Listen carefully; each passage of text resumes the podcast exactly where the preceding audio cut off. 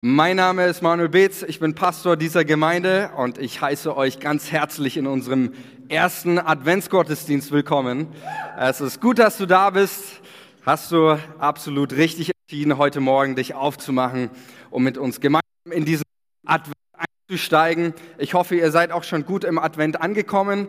Wer hat sich schon auf den Advent eingestimmt? Hat die erste Kerze zu Hause angezündet? Hat sie auch wieder ausgemacht? Ich hoffe, alle sonst jetzt die Gelegenheit, nochmal ähm, nach Hause zu gehen, bevor die Feuerwehr da ist. Als Gemeinde haben wir uns natürlich auch schon in Advent eingestimmt und das hat die Becky richtig, richtig gut hinbekommen. Und die Applaus geben. Habt ihr sehr schön gemacht. Und äh, ich freue mich, dass wir in diese Zeit einsteigen. Und ich möchte zu der Advents eine große Einladung aussprechen. Diese Einladung ist schon 2000 Jahren. Und die Einladung haben die Hirten auf dem Felde ausgesprochen und haben gesagt zueinander, als ihnen die Engel erschienen sind, kommt, lasst uns gehen, ich habe es mitgebracht, lasst uns gehen nach Bethlehem und die Geschichte sehen, die da geschehen ist. In Lukas 2, Vers 15 lesen wir.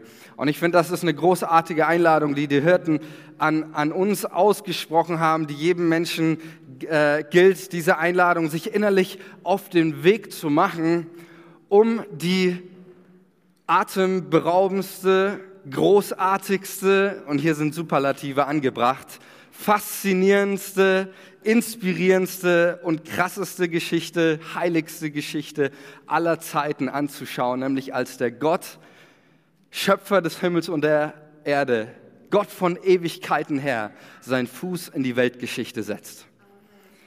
Und daran erinnern wir uns an Weihnachten, dass, dieses, dass das passiert ist. Und ich lade euch ein, dieser, in dieser Adventszeit mit uns einzusteigen, indem wir uns ja, so auf dem Weg machen, ähm, uns innerlich auf den Weg machen, um diese Geschichte zu, zu sehen, was passiert ist. Und wenn wir von Weihnachten reden, dann geht es immer auch darum, dass wir, dass, oder geht es nicht darum, dass irgendwelche Engel oder, oder nur Hirten äh, oder, oder Josef und Maria seinen Platz in dieser Geschichte finden, sondern dann geht es darum, dass du und ich, dass wir unseren Platz in dieser Geschichte finden. Denn ich bin zutiefst davon überzeugt, dass dieser Jesus möchte nicht nur Geschichte in Bethlehem schreiben vor 2000 Jahren, er möchte auch in deinem Leben seine Fußspuren hinterlassen und seine Geschichte schreiben. Amen. Gott möchte in deinem Leben seine Geschichte schreiben und wir wir möchten uns, wir gehen in diese Adventszeit und ich möchte euch ähm, ermutigen, seid nicht, seid nicht zögerlich, diese Einladung auch der Hirten weiterzugeben an Menschen, die in eurem Umfeld sind, die ihr trefft. Ich glaube, es ist auch für uns eine gute Zeit in, in diese, ich sag mal, in diese traditionsreiche Zeit in unserem Land, wo viele Menschen Weihnachten feiern, aber für viele Menschen ist es einfach nur ein, ein ein Fest des Konsums und, und von Glitzer und sonst was. Aber es ist ein guter Anknüpfungspunkt, auch mit Menschen ins Gespräch zu kommen, mal zu sagen, hey, weißt du eigentlich, was wir an Weihnachten feiern, woran wir uns erinnern? Gebt diese Einladung der Hirten an Menschen weiter, ladet Leute ein, auch zu unseren Gottesdiensten und sich mit auf den Weg zu machen, diese großartige Geschichte, ja, diese großartige Geschichte, ein Teil von dieser Geschichte zu sein. Und wir werden uns in den, nächsten, in den nächsten Sonntagen rund um den Advent natürlich auch hier in diesem Gottesdienst mit Texten beschäftigen, die etwas mit Weihnachten zu tun haben, die etwas mit der Geburt Jesu zu tun haben. Und so werden wir das auch heute machen. Und wir werden einen Text einsteigen, der äh, vielleicht nicht sehr typisch für einen äh, Advent oder für, einen Weihnachts, äh, für eine Weihnachtszeit ist, aber ein Text, der definitiv ein weihnachtlicher Text ist, denn er handelt von der Geburt Jesu. Und äh, es ist das Geschlechtsregister aus dem Matthäusevangelium. Die Begeisterung ist noch etwas verhalten, aber ich muss euch ganz ehrlich sagen, vielleicht denkt sich der eine oder andere, wie jetzt Geschlechtsregister. Ähm, als ich ein, ein Teenie war und eifrig angefangen habe, die, die Bibel zu lesen, ich weiß nicht, ob es dir auch so, so ging oder als du dir schon mal vorgenommen hast, ab jetzt werde ich die Bibel von vorne bis hinten durchlesen. Wer hat sich das schon mal vorgenommen? Okay, es sind doch viele, das, das freut mich. Und als ich angefangen habe, die Bibel zu lesen, das ist so meine Bibelmotivationskurve, dann stieg man natürlich ein mit, ähm, mit was eben die Bibel beginnt, die Schöpfung, ja, Adam und Eva. Und das sind noch richtige spannende Geschichten. Und dann mit der Schlange und Sündenfall. Und dann geht's weiter. Und der erste, erste Brudermord, Kain und Abel. Und die Kurve steigt, es wird spannender, äh, äh, was für Geschichten kommen von, von Noah und Turmbaum zu Babel und all diese Geschichten. Und irgendwann kommst du an ein Buch und deine Motivationskurve geht von hier so. Wo sind wir angelangt?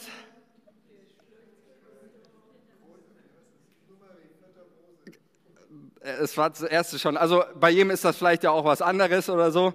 Bei mir war es auf jeden Fall erster Chronik neun Kapitel lang, Kapitel über Kapitel, Geschlechtsregister nach Geschlechtsregister. Und du denkst dir und du liest dir das, das durch und Name über Name ist, da kommt gar kein Punkt, kein Komma, einfach immer nur, nur Name. Nach zwei Sätzen denkst du dir, was habe ich gerade noch mal gelesen? Ging es jemandem auch so wie mir? Okay, ein, paar doch. Ihr seid, ja, seid ein bisschen heiliger, okay. Aber bei mir war das auf jeden Fall so, ich muss das gestehen. Äh, ich habe mich, hab mich nicht mehr erinnern können nach zwei Sätzen, was habe ich da eigentlich gerade gelesen und äh, musste ich eigentlich noch, noch was für die Schule machen und irgendwas anderes. Also meine Motivation war dahin, aber ich, ich lasse schon mal gleich die Katze aus und sage, mein Ziel ist es nicht mit dieser Predigt, euch die Motivation zu rauben, sondern ich bin davon überzeugt, dass das Geschlechtsregister Jesu, das so, so wertvolle und powervolle Aussagen enthält, die die Kraft haben, dein und mein Leben zu verändern.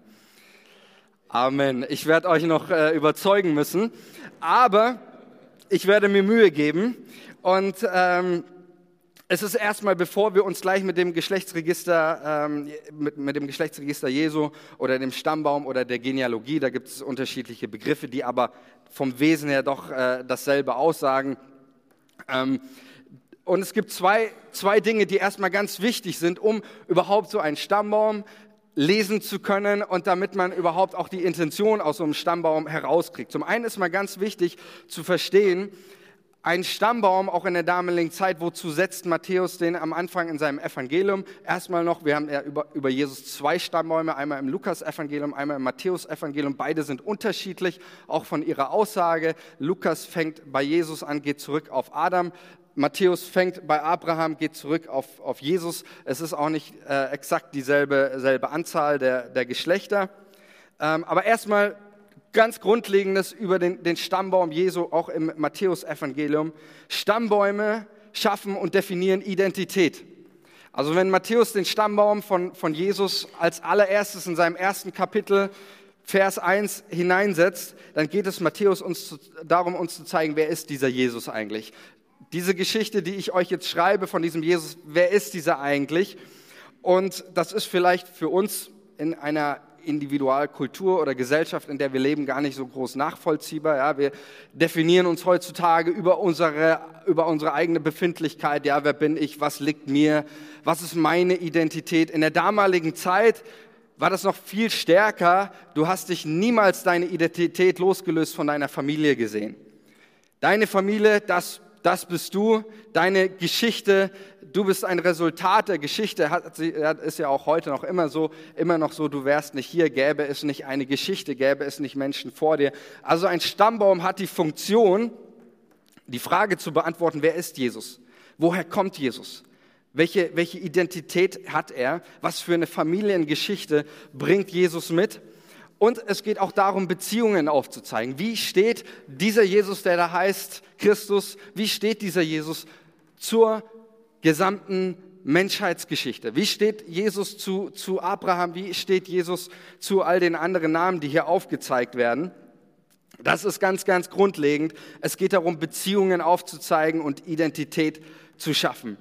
Und dann ist, das ist letztendlich der, der, wesentlichste, der wesentlichste Punkt, um, um so eine äh, Genealogie oder so einen Stammbaum zu lesen. Ein Mensch in der damaligen Zeit liest nicht in erster Linie, so wie wir das wahrscheinlich tun, liest nicht in erster Linie Namen, sondern er liest die Geschichten, hinter den Namen. Er liest nicht in erster Linie die Namen, er liest die Geschichten hinter den Namen. Und das ist ganz, ganz wichtig für das, für das Verständnis, ja, wenn, ähm, für das Verständnis auch der damaligen Zeit. Und ist auch jetzt verständlich, warum mir auch damals als Teenie oder überhaupt, wenn ein Mensch jetzt, der vielleicht mit dem christlichen Glauben nicht viel zu tun hat, wenn er so etwas liest, dann denkt er sich, wie, wie langweilig. Ja? Geh mal auf die Straße und frag einen Menschen, ja, sag mir mal was, was zu Abraham. Ja, was, was beginnt da in einem Kopf? Ja, was für ein Kopfkino, Abraham, was denkst du? Da wird er dir sagen, hat ein Arbeitskollege zu mir gesagt, Abraham ging zu Bebraham, sagte, kann ich mal dein Zebra haben? Ja? Das ist natürlich nicht sehr förderlich, dieses Hintergrundwissen, für, äh, um den Stammbaum Jesu zu lesen. Ja, aber ein Jude, an den er das Matthäus-Evangelium adressiert ist, der liest nicht einfach nur Abraham, für den geht ein, ich sag mal, ein Kopfkino an und er erlebt die Geschichte. Er weiß, Abraham steht nicht nur einfach für Namen, sondern er steht für eine Geschichte, genauso wie all die anderen Namen, die hier aufgezählt sind. Es geht letztendlich darum, in den ganzen Namen, es geht nicht in erster Linie um die Namen, sondern um die Geschichten, die dahinter stehen. Und das Wichtige ist auch für uns, es geht nicht, die Bibel wurde ja nicht nur geschrieben, um uns irgendwie zu informieren, sondern die Bibel wurde geschrieben, um unser Leben zu transformieren. Und deswegen geht es immer wieder darum, wie ich gesagt habe, geht nicht nur darum, dass wir die Geschichten anderer hören, sondern es geht darum, dass, dass du und ich, dass wir unseren Platz, unseren Platz in dieser Geschichte finden und dass wir Gott erlauben, in unser Leben hineinzukommen, in unser Leben seine Geschichte zu schreiben. Und ich möchte mit uns steil einsteigen in den Stammbaum Jesu. Ich, äh, ich mute euch das mal an dem Sonntagmorgen zu. Darf ich das? Ich werde ihn euch vorlesen. Ja? Ich mache es im Schnelldurchlauf, aber ich lese ihn uns vor. Ich trinke auch noch einen Schluck Wasser, dass ich genügend Ausdauer habe. Aber ich lese ihn uns vor, damit wir einen gewissen Überblick über diesen Stammbaum bekommen. Okay, da heißt es in Matthäus 1, Vers 1. Dies ist das Buch der Geschichte Jesu Christi, des Sohnes Davids, des Sohnes Abrahams. Abraham zeugte Isaac, Isaac zeugte Jakob, Jakob zeugte Judah und seine Brüder. Judah zeugte Peres und Serach mit der Tama. Peres zeugte Hezron, Hezron zeugte Ram, Ram zeugte Abinadab, Abinadab zeugte Nachschon, Nachschon zeugte Salmon, Salmon zeugte Boas mit der Ruth, äh, Rahab, Boas zeugte Obed mit der Ruth, Obed zeugte Isai, Isai zeugte König David, David zeugte Salomo mit der Frau des Uriah.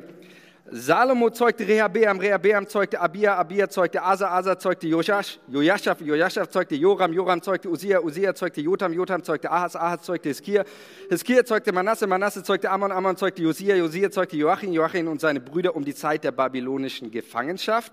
Nach der babylonischen Zeit der, nach der babylonischen Gefangenschaft zeugte Joachim Shealtil, Shealtil zeugte Zerubabel, Zerubabel zeugte Abihud, Abihud zeugte Eliakim, Eliakim zeugte Asor, Asor zeugte Zadok, Zadok zeugte Achim, Achim zeugte Eliud, Eliud zeugte Eliezer, Eliezer zeugte Matan, Matan zeugte Jakob, Jakob zeugte Josef, den Mann Marias, von der geboren ist Jesus, der da heißt Christus. Amen. Es geht noch schneller. Ähm, der Stammbaum Jesu. Und er beginnt mit, dies ist die Geschichte Jesu Christi. Und letztendlich geht es darum, in der Theologie bezeichnet man das auch Heilsgeschichte, also die Frage, wie wirkt Gott in dieser Welt?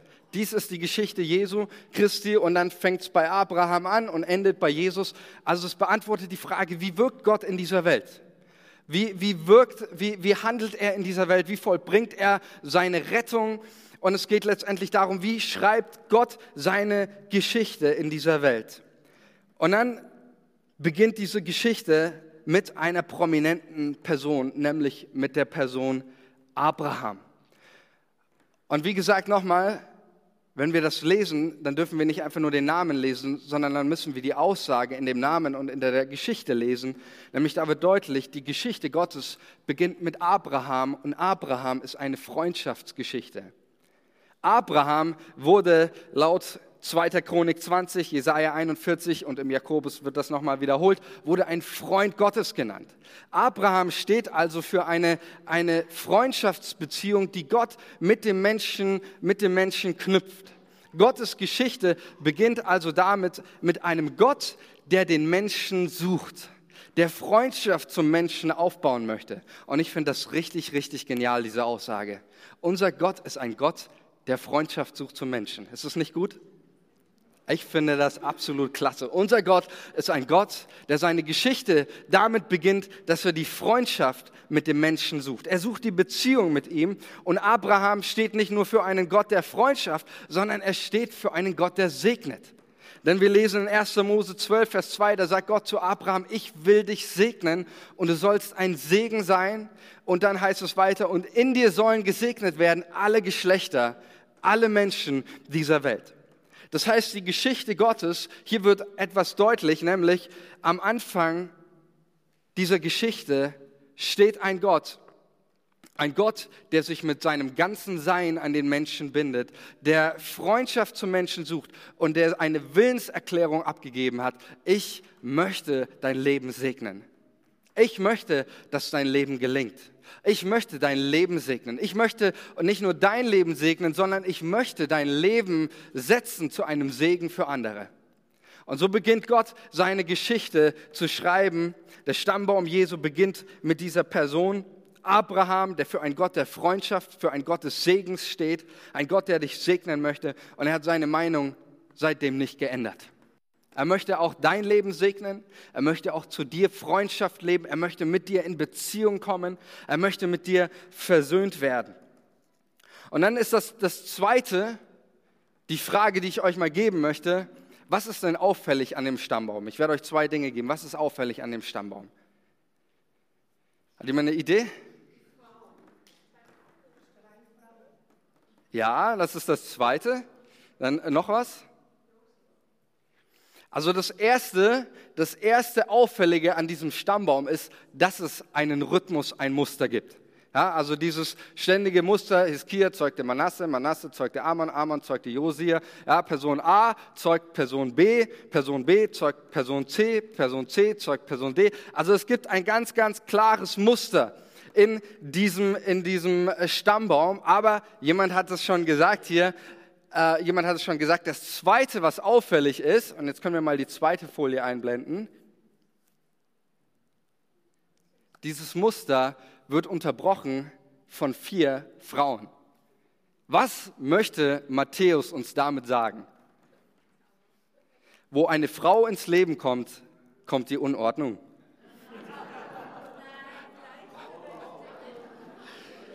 Das war natürlich ein Scherz für manchen Mann, der jetzt gerade sich gedacht hat, endlich mal eine tiefe theologische Ausarbeitung. Ich muss dich enttäuschen, wenn wir auch ganz ehrlich sind, Männer. Mit den Frauen kommt erst die Ordnung in unser Leben, oder? Zumindest geht es mir so bei meiner Frau.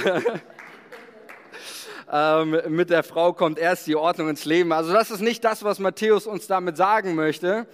Ähm, aber was jetzt kein Spaß, kein Witz ist, es liegt eine ganz, ganz große und das ist vielleicht auch jetzt für einen Mensch im 21. Jahrhundert äh, jetzt vielleicht nicht sonderlich irgendwie neu oder, oder irgendwie äh, revolutionär, aber der Stammbaum Jesu ist eine große Wertschätzung an Frauen.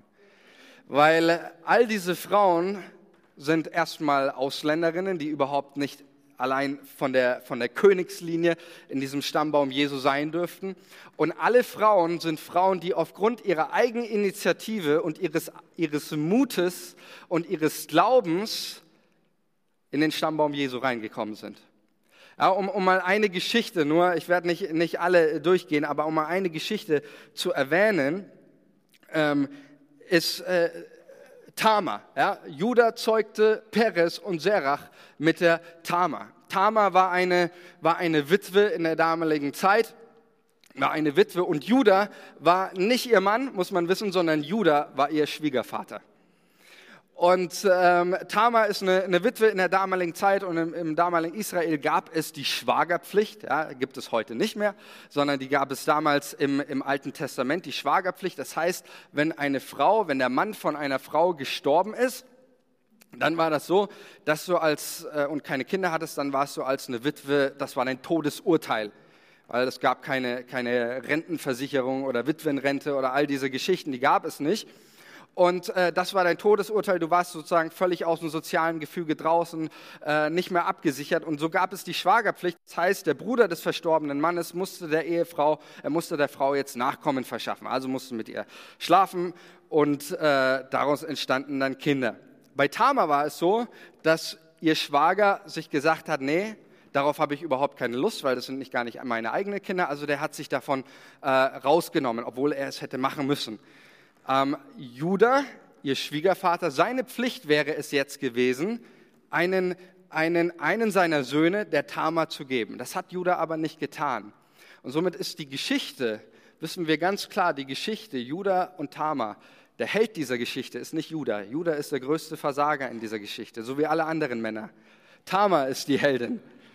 Das ist definitiv so, kann man nachlesen. Tama ist die Heldin dieser Geschichte. Sie äh, in all ihrer Verzweiflung, die sie hat, in ihrer Verzweiflung, weil sie sonst bald sterben würde, verkleidet sie sich als Prostituierte und wird dann von ihrem Schwiegervater Judah geschwängert, der sie aufgrund dessen, als das rauskommt, dass sie schwanger wird, sie steinigen möchte. Ja, was für ein Heuchler. Ähm, aber Tama gibt sich dann zu erkennen als ihre Schwiegertochter. Ähm, und somit ist, das, ist, ist Tama ein, ein, ein Vorbild äh, für, für eine mutige Glaubensfrau. Und das, was hiermit ausgesagt wird, ist eine große Wertschätzung an Frauen und eben ganz klar, Gott schreibt seine Geschichte mit Männern wie mit Frauen. Amen. Es ist nicht nur ein, ein Männerstammbaum, sondern es ist auch ein, ein äh, ein Stammbaum, der die Geschichte Gottes auch mit Frauen mit einbezieht und ganz klar sagt, Gott gebraucht genauso auch Frauen, um seine Geschichte zu schreiben. Und ähm, genau. Das andere ist, was, was hier dabei ausgesagt wird, das andere ist, ähm, dass dieser Rhythmus unterbrochen wird, heißt nichts anderes auch, dass im Leben, und ich glaube, damit kann sich auch jeder identifizieren von uns, im Leben läuft es nicht immer rund. Auch eine wichtige Aussage. Gott hat zu Abraham gesagt, ich will dich segnen. Und, und die Menschheitsgeschichte, sie, sie bleibt nicht ungebrochen. Ja, da dieses Muster, es gibt keinen Automatismus, auch für den Segen Gottes nicht. Es gibt keinen Automatismus, ja, im Sinne, ja, das, das läuft einfach, sondern auch hier in diesem Stammbaum wird deutlich, manches Mal gibt es auch in, in der Geschichte, gibt es Brüche, gibt es ähm, gibt es äh, Dinge, die, die nicht rund laufen. Und das wird eben auch an diesen vier Frauen deutlich, die, die alle für ein, wie gesagt, die Geschichte, nicht die Frauen, ja, die Geschichten stehen alle für einen, letztendlich einen Skandal, ja. Rahab ist eine kanaanitische Hure. Ja, brauch, selbst erklären, brauchen wir nicht drauf eingehen, aber auch sie ist aufgrund ihres Mutes, ihres Glaubens in dem Stammbaum Jesu mit aufgenommen. Dann haben wir Ruth, Ruth steht für eine Geschichte der Feindschaft, denn Ruth ist eine Moabiterin. Ja, und die Israeliten mit den Moabitern waren in, in, in Feindschaft, waren äh, sich nicht freundlich gegenüber. Und dann kommen wir noch zu der Geschichte, die Frau des Uriah. Und da möchte ich mit uns nochmal auf, auf, auf diesen Vers eingehen, äh, weil der hat's, der hat's wirklich in sich. Ja, da steht nicht mal, David zeugte Salomo mit der Bathseba. Also ich hätte mir, wenn ich den Stammbaum Jesu geschrieben hätte und ich hätte versucht irgendwie, dass Jesus da gut rauskommt am Ende, ne, weil Jesus steht ja immer in, in einer Beziehung zu seiner Geschichte. Ich hätte irgendwie das so geschrieben und David zeugte Salomo mit der, mit der Bathseba. In der, in der Hoffnung, irgendwann erinnert sich da keiner mehr dran, wir waren eigentlich in Bathseba nochmal, ach ja, es war vielleicht seine Frau. Ja, oder ich hätte einfach nur geschrieben und David zeugte Salomo, hätte das überhaupt nicht erwähnt. Aber äh, ganz interessant ist es, ähm, Matthäus schreibt hier, David zeugte Salomo mit einer Frau, das war nicht mal seine eigene. Das war nicht mal seine eigene. Und rein rechtlich hätte Matthäus das sogar schreiben können, ähm, weil, lass uns nochmal die, die nächste Folie, 2 Samuel 11, 27, da heißt es, Sobald sie aber ausgetrauert hatte, also Bathseba, nachdem ihr Mann Uriah gestorben war, sandte David hin, ließ sie in sein Haus holen und sie wurde seine Frau und gebar ihm einen Sohn. Ja, also es war, und, und Salomo ist nicht dieser Sohn, sondern das ist der erste Sohn, der dann stirbt. Und als äh, Salomo gezeugt hat, war es definitiv schon David seine, rechtlich zumindest seine Frau. Aber Matthäus ist uns, ist es hier ganz, ganz wichtig, wir können wieder zurückmachen zur letzten Folie. Matthäus ist es hier ganz, ganz wichtig, uns, ja, wie mit so einer, so einer Lupe, wie mit so einem Licht drauf zu leuchten. Guck mal, diese Geschichte hier steht im Stammbaum Jesu. Diese Geschichte steht im Stammbaum Jesu. Er radiert hier nichts raus, sondern er geht hin und unterstreicht das sogar noch ganz, ganz, ganz, ganz dick. Und ich mache mal ein ganz kurzes Recap, eine Erinnerung für alle, die die Geschichte nicht so kennen oder vielleicht mit der Bibel nicht vertraut sind, für was diese Geschichte steht. Und wenn ein, ein Mensch der damaligen Zeit liest, David zeugte Salomo mit der Frau des Uriah, dann bleibt einem fast die Luft weg. Ja, Uriah war einer der tapfersten und loyalsten Kämpfer, die der König David zu seiner Zeit hatte. Die Israeliten waren im Krieg, sie kämpften gerade und David als König hätte auch in der Schlacht sein sollen, aber er war lieber zu Hause, hat sich vielleicht auf der Sonnenterrasse gesonnt. Auf jeden Fall war ihm langweilig, er guckte aus dem Fenster und was sieht er? Er sieht eine hübsche Frau beim Baden und denkt sich, wow, die ist heiß. Und was macht David? Er lässt sie holen, ja, ganz ich mache das mal ganz, ganz kurz. Ja. Er lässt sie holen, er schläft mit ihr, er schwängert sie. Und um das mal zu verdeutlichen, was hier passiert, wir, wir hören diese Geschichte und manchmal kommt das so rüber, ach ja, das war eine Affäre oder so. Das war keine Affäre, was David hier tat, das war Vergewaltigung. Wenn ein König der damaligen Zeit, wir leben hier nicht in, in Zeiten von MeToo und äh, Gleichberechtigung, wenn ein König der damaligen Zeit zu einer Frau gesagt hat, ich will mit dir schlafen oder sonst irgendwas, dann musste sie das tun. Vom rein gefühlsmäßigen, was hier Bathseba erlebt, war das definitiv Vergewaltigung, was hier geschieht. Und Bathseba wird, wird schwanger, ja. Bathseba wird schwanger, das hat sie sich so nicht ausgesucht, diese Geschichte. Sie musste Teil dieser Geschichte sein, sonst wäre sie ein Kopf kürzer gewesen. Ähm, und sie wird schwanger und David merkt das, es wird David gesagt und David merkt, Mist, ich hab, irgendwie habe ich jetzt was verbockt äh, was, was mache ich jetzt? Und er, er, er, hat eine gute Idee, ja, also aus seiner Sicht gut war, die, war keine dieser Ideen, ja. Aber er denkt sich, Mann, ich habe eine gute Idee, ich lasse einfach Uriah holen und ähm, aus dem Krieg und wenn er zu Hause ist, er war lange nicht bei seiner Frau, ja, wir können eins und eins zusammenzählen. Ähm, die wird bestimmt schwanger. Und Uriah kommt, aber er merkt, Uriah ist, ist ziemlich loyal seinem König gegenüber. Er ist ziemlich treu. Er lässt, er lässt das nicht mit sich machen und er sagt zum König David, schön, dass du mir Sonderurlaub gibst, aber ich bleibe hier im Palast, ich schlafe hier bei der Truppe, bei meinen Leuten. David denkt sich, Mist, auch die Idee ist nicht aufgegangen. Komm, ich lade ihn mal ein abends und wir, wir, wir, ich sag's mal so, wir saufen mal richtig.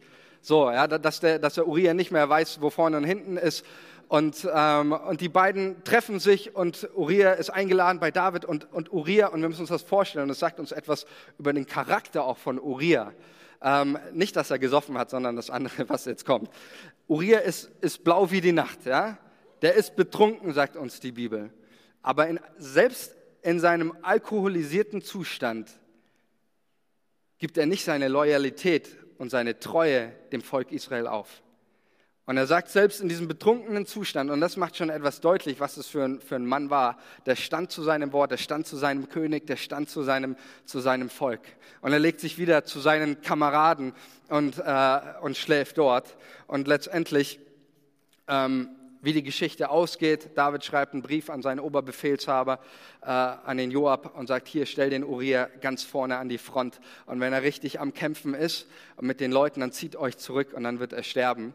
Und so lässt David Uriah ermorden, er schickt ihn mit seinem eigenen Todesurteil in die Schlacht. Und ich, muss, ich, ich weiß nicht, wenn ich mir so diese Geschichte denke, wie, wie krank, wie schwarz muss eine Seele sein, um sowas tun zu können, oder?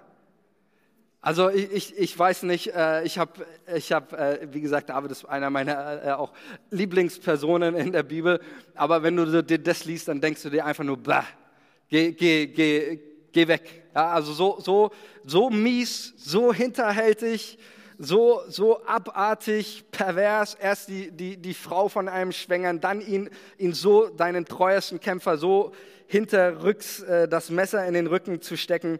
Also ähm, absolut, absolut verdorben, äh, diese, diese Geschichte. Aber ich denke mir so, was, was lernen wir aus dieser Geschichte? Was will uns Matthäus damit sagen? Wir lesen eines, wir lernen etwas über Jesus, seine Familiengeschichte, nämlich, dass in Jesu seinem Stammbaum es viele Skandale gibt. Und ich bin ganz ehrlich, es sind Geschichten, die will eigentlich zu Weihnachten keiner hören, oder? Es sind Geschichten von Vergewaltigung, von Mord, von Hass, von Raub, von Enttäuschung. Aber es sind eben die Geschichten, die diese Menschheit geschrieben hat. Es sind eben diese Geschichten, die die Bibel und auch Matthäus nicht rausradiert. Es sind die Geschichten, die, die hier drin stehen und die hier drin bleiben und die nicht wegradiert werden. Aber was will Matthäus uns mit dem Stammbaum sagen? Matthäus, vielleicht können wir noch mal die, die Folie davor machen, lässt seinen Stammbaum beginnen mit einer prominenten Person, Abraham, und er endet den Stammbaum mit der Person Jesus. Das heißt, am Anfang steht dieser Gott, der, der segnet, und in, in der Mitte gibt es all diese Geschichten. Jesus knüpft an diese Geschichten an. Er ist ein Resultat aller dieser Geschichten. Jesus ist ein Resultat dieser ganzen Menschheitsgeschichte.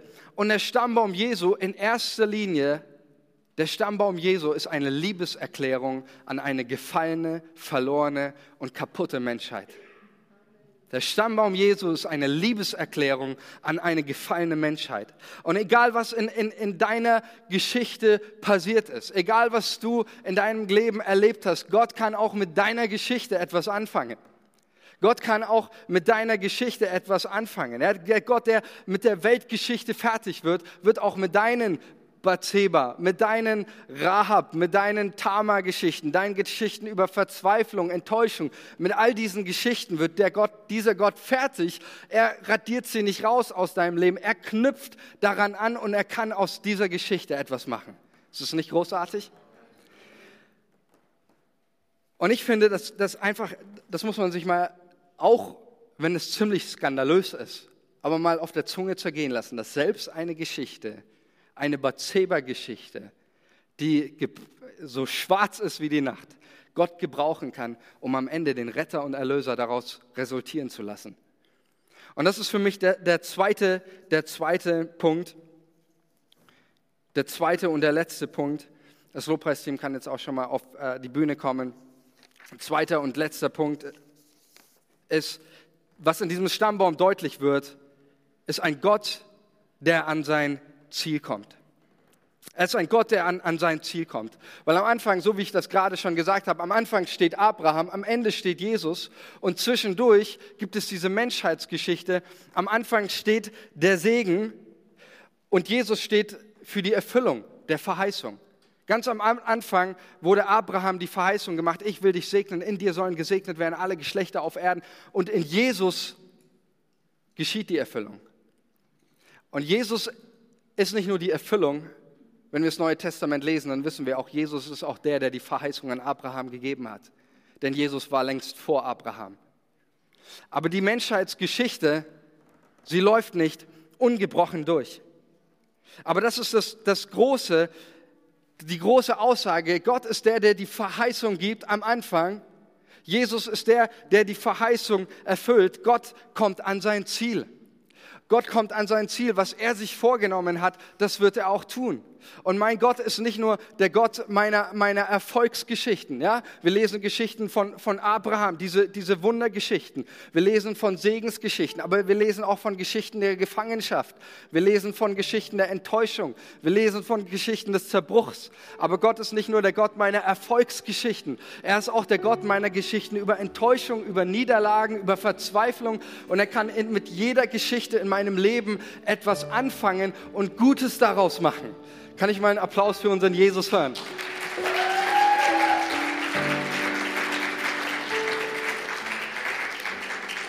Unser Gott ist so, so, so, so gut.